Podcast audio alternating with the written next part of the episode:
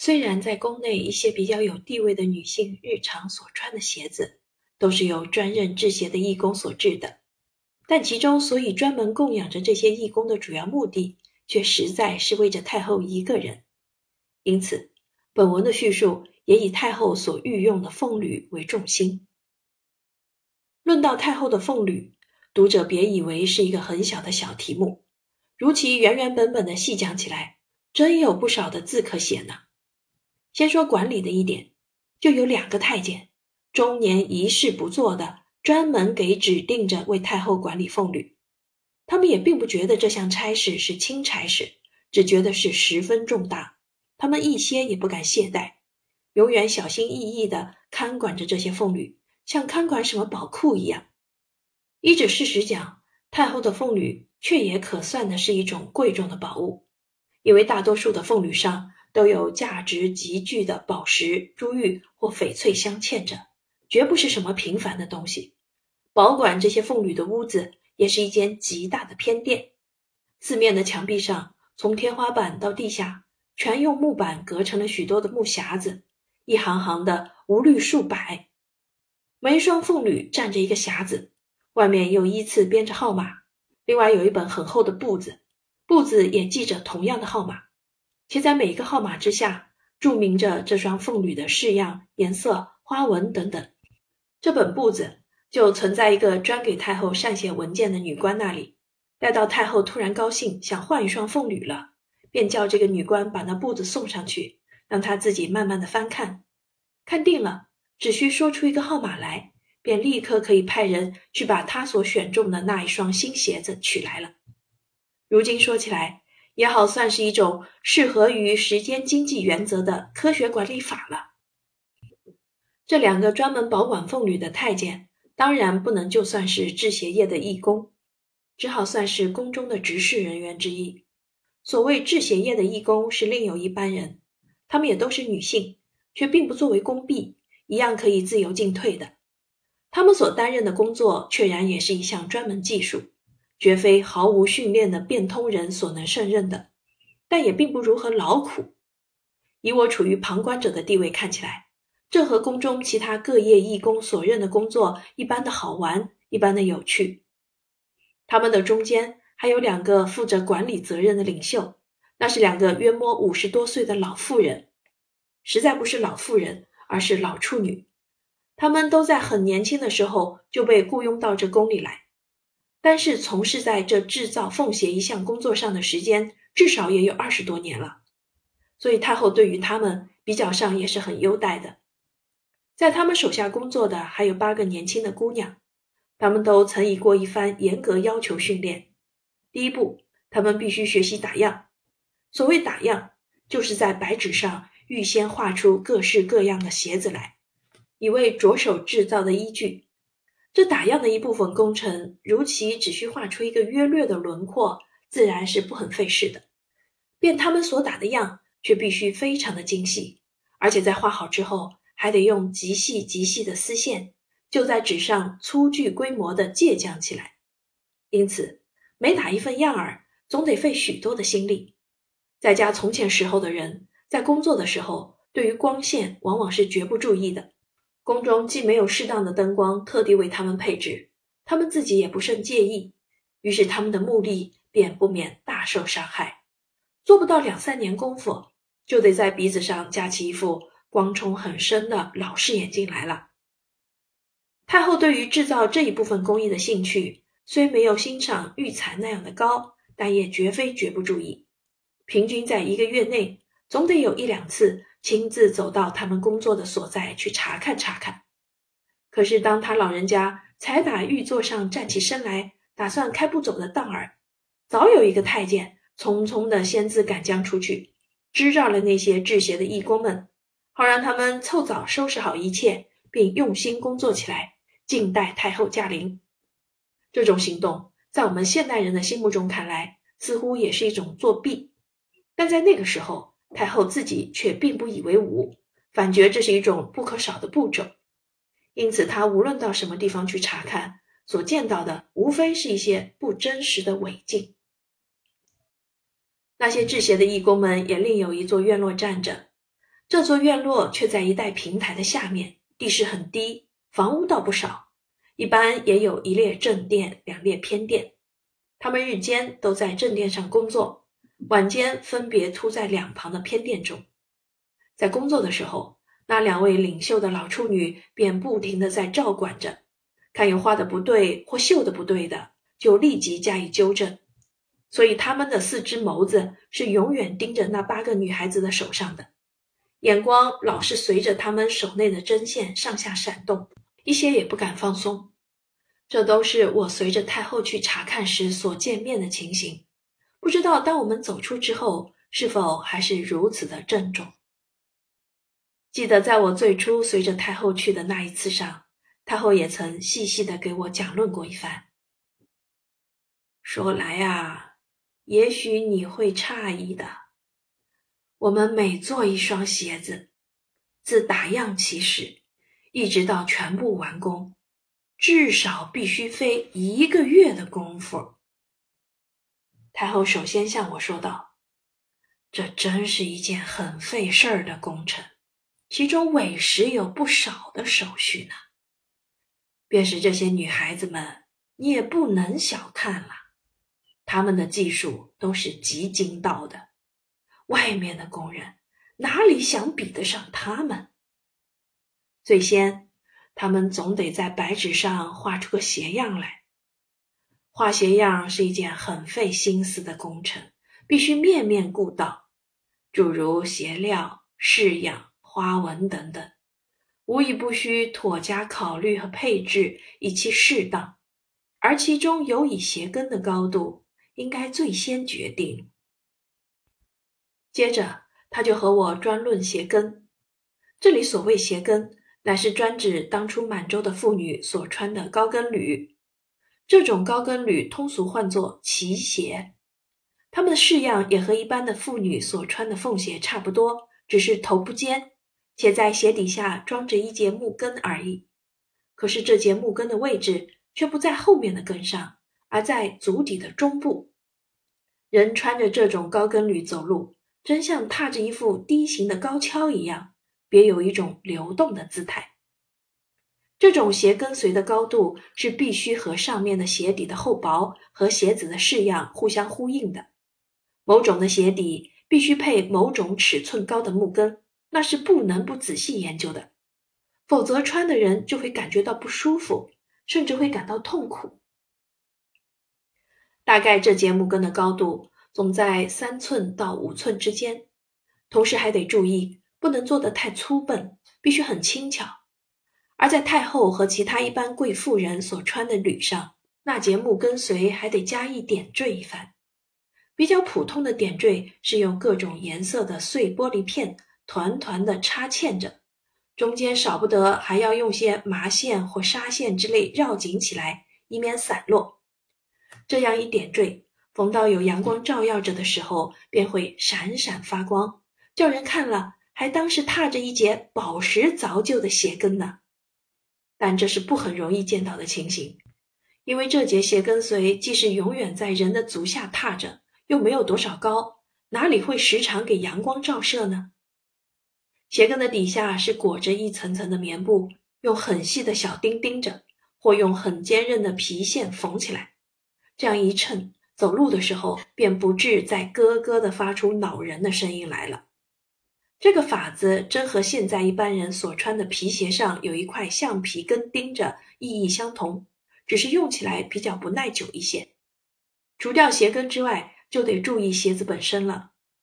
鞋子的本身又分鞋底和鞋面两部分。鞋底的制造是很简单的，这和一般妇女穿的布底鞋一样，或削一片绝薄的木板。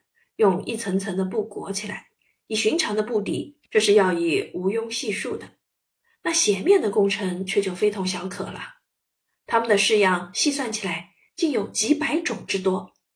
最普通的是飞凤式和梅花形，其余种种比较特别的式样，我现在竟举不尽许多。那斜面的本身十九式上好的贡缎，颜色却也各个不同，上面又用各色的丝线。挑绣着许多的花样，这种丝线便是那些制丝的义工所制染好的，总算省去了一笔往外面去选的钱。但这些丝线确实太细了，我们只要看了这些丝线，便可以不用解释，立刻会相信挑绣鞋面的工程委实是极伤目力的一件事了。这个制鞋厂的重心就在中央的一列正殿上，里面摆着许多应用的工具，五花八门的不知有多少，大部分是我所没有预目过的。后来我虽曾逐一的请问过那两位领袖的老处女，只是名目极繁杂，此刻早就记不起来了。我每次上他们那里去的时候，总得叫那两位老处女取出几页新打的鞋样来看看。这些鞋样的确是很好看的，用近代人的口吻称赞起来，真可说是一种极精致的图案画，往往会使我看得爱不忍释。不知道那打出这些鞋样来的姑娘们，当初是怎样学会这种本领的？有几幅画得分外的齐整，看在人的眼睛里，活像是一双真的鞋子，仿佛取下来就可以穿到脚上去，并且它们还不是一色的白描。竟是彩色画，凡鞋料的颜色、花纹的颜色，无不早已渲染着。待到将来完全做好的时候，便与这纸上所绘的一般无二，俨然是近代那时装公司里所备的一册样本。当一双新的鞋子完全制就以后，必须马上送到太后跟前去，请她老人家鉴定。如其逢到她恰巧很空闲的时候，她就会细细的检视起来。所以偷工减料的情形是绝对不会有的，只是也未必双双竟能适合太后的尊意。他往往看了一看，便派人送往那一间鞋库里去，叫那两个太监收管起来。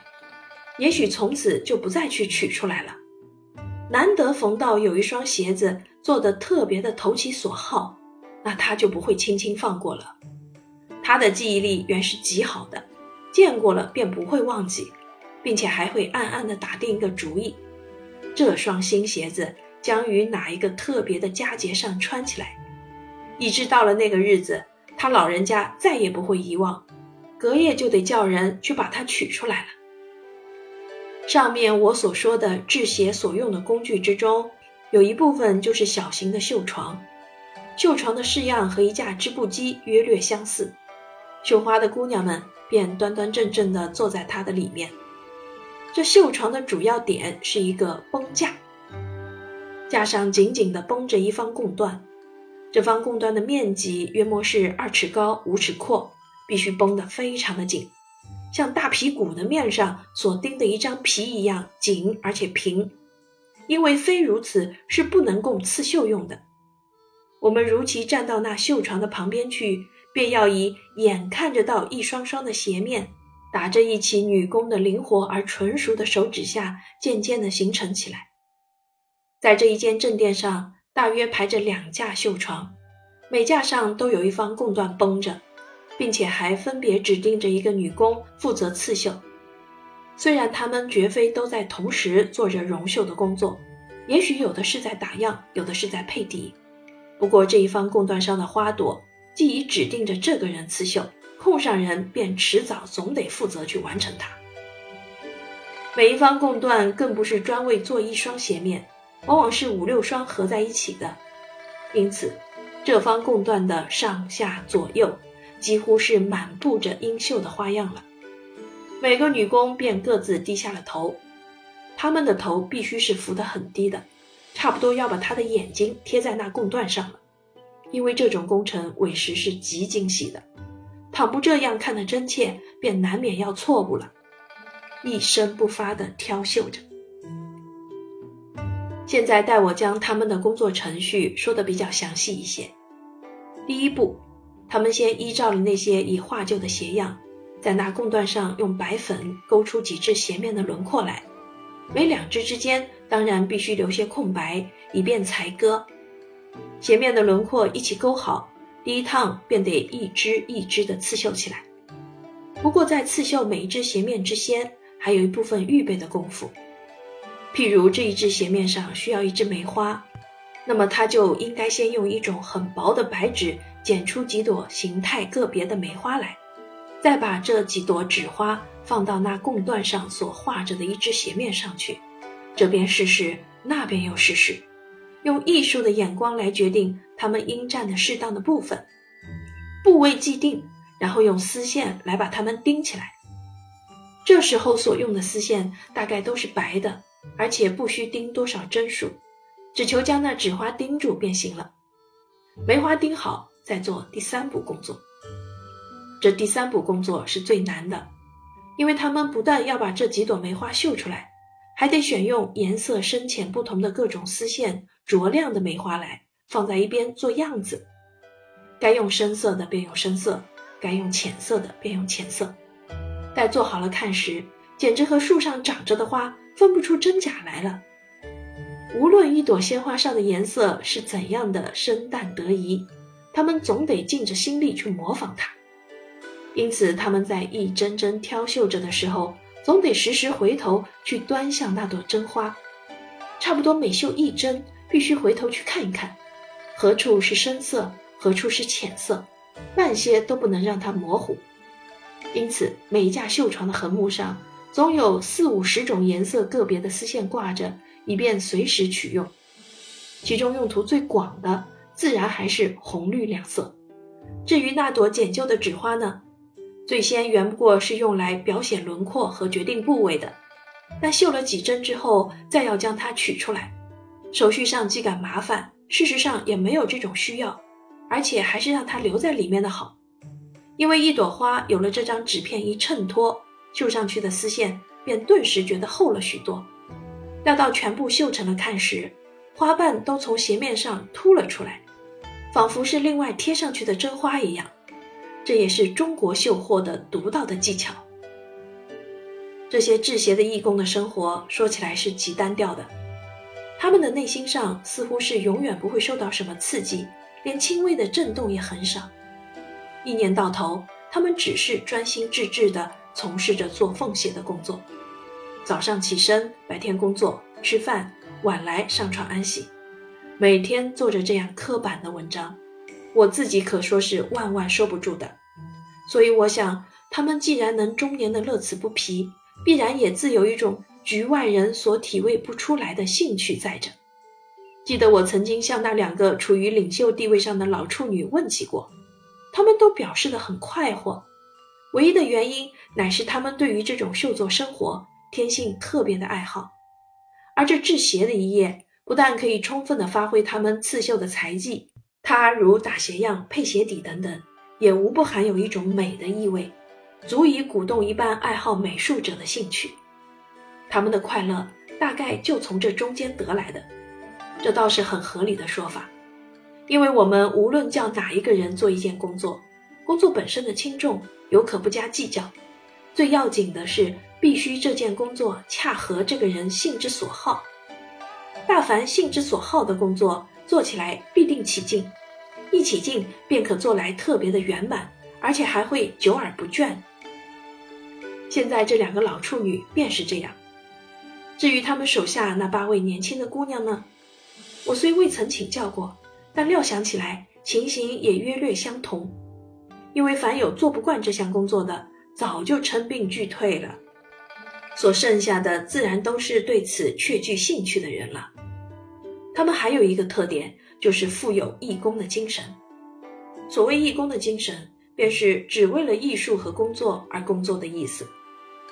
他们每做成一双凤鞋，时间上至少就得费一个月，而在这一个月以内，他们为着这一双凤鞋而所费的心力更是无可限量。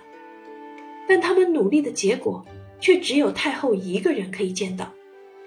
即使给太后爱上了而御用起来。也不过我们这寥寥几个人得有欣赏的机会，此外更有谁能发现他们巧妙的功绩？所以他们当制作的时候，就不绝不存心想借此夸耀于大众，一心只是想把这项工艺做得如自己理想一般的完美而已。何况他们所做的凤鞋，多数是给太后打进了冷宫，永远让那两个饱食无事的老太监看守起来。根本没有问世的机会，他们等于白白的努力了一场，但他们并不灰心，仍用尽心力的工作。这种精神岂是寻常的一般艺术家和大工匠所能有的？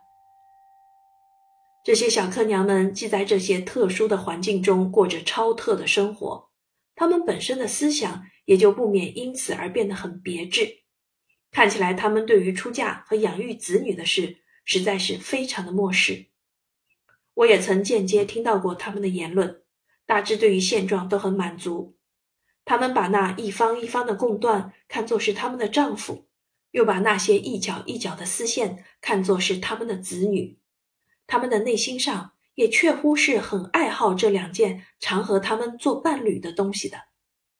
其他的一切杂念，就为他们能如此的忠于觉知而不再发生了。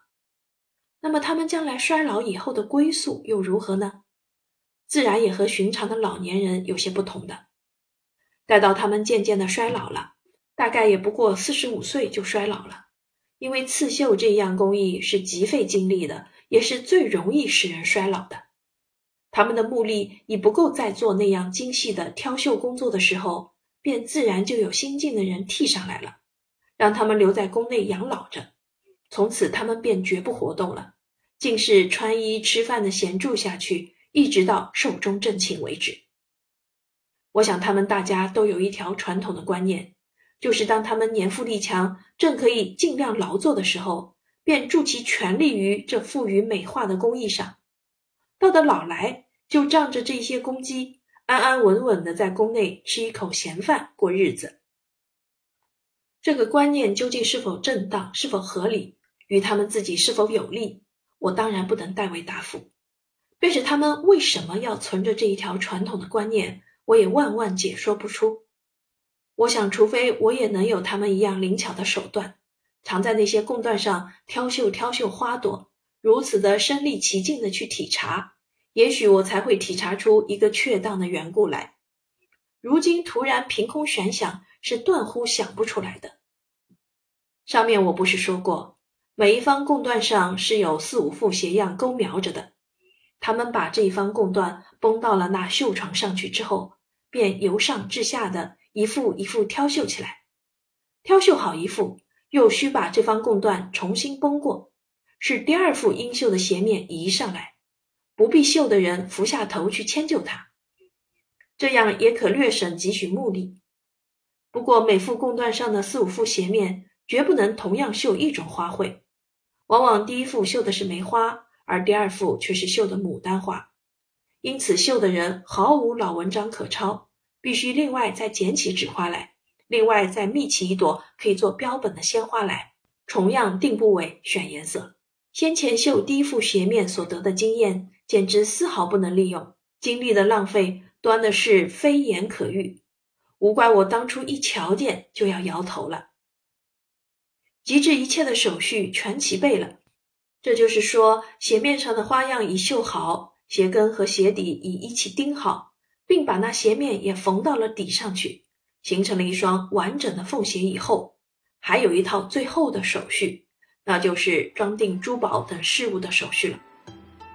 太后的凤鞋上，珍珠、宝石、璞玉、翡翠等一应宝贵的事物，可说是应有尽有。但他老人家自己所最心爱的，尤其是珍珠。他说，珍珠是凤鞋上最适宜的装饰品，无论大小的珍珠，他都欢喜。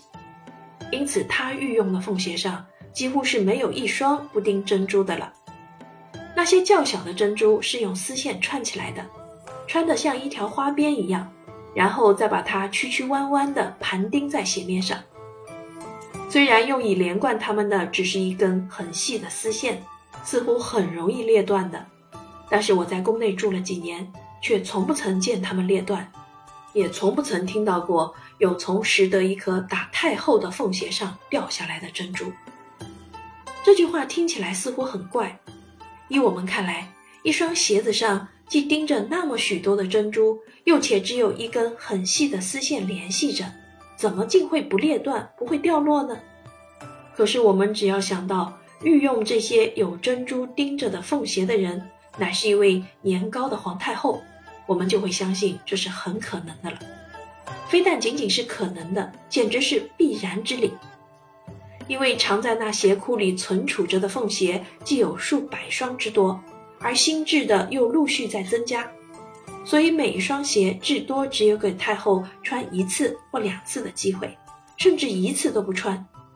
这里所谓一次，时间是很短的，少则半天或几小时，多则一天或两天，从无连穿三四天的事。就是穿在太后足上的时候，也是静处的时间多，行动时间少。即使行动，她的步子又是极轻极慢的，永无怎样剧烈的震动。所以，任你把那些珍珠钉得如何之多，如何的不结实，也是断不会滚落下来的。假使说他们是极易滚落的话，那么在宫内当扫地的太监，个个都好开珍珠铺去了。这话也不是胡讲，因为太后凤鞋上珍珠钉的最多的，往往有三四百颗，少则二三十颗，普通总有七八十颗左右。这么许多的珍珠，只要常有十分之一掉下来，岂不就很可观了吗？若问宫内怎样会有这许多的珍珠供太后如此滥用呢？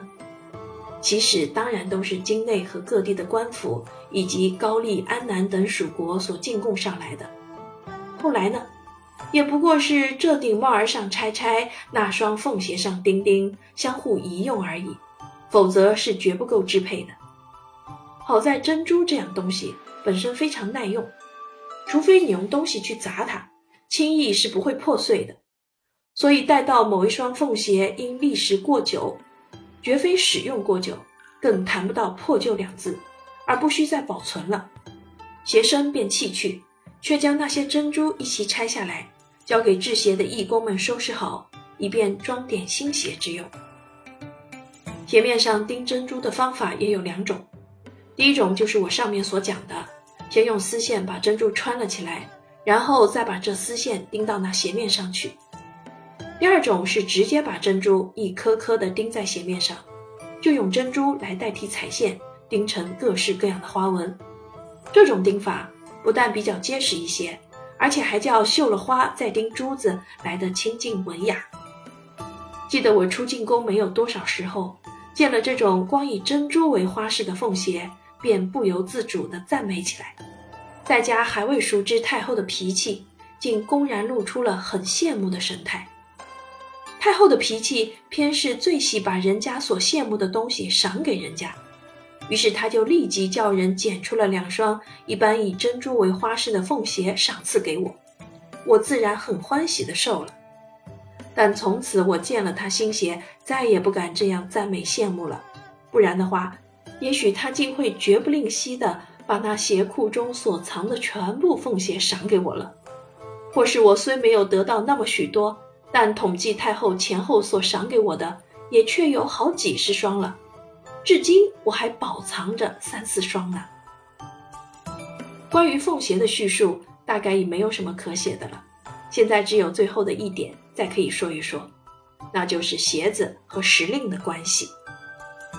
我们平民所穿的鞋子尚且有棉鞋、夹鞋、纱鞋等等之分，何况太后呢？在本书第八章里，我曾经说过，宫中的衣服的质料不但需因时令而变化，便是衣上绣着的花朵也各有规定。这鞋子也是如此，可以无庸再说。只讲冬天里太后所御用的凤鞋，太后当然是不要穿那种很笨重棉鞋的，所以她的鞋子里都是衬的上好的丝棉，圈口上又有一圈皮钉着。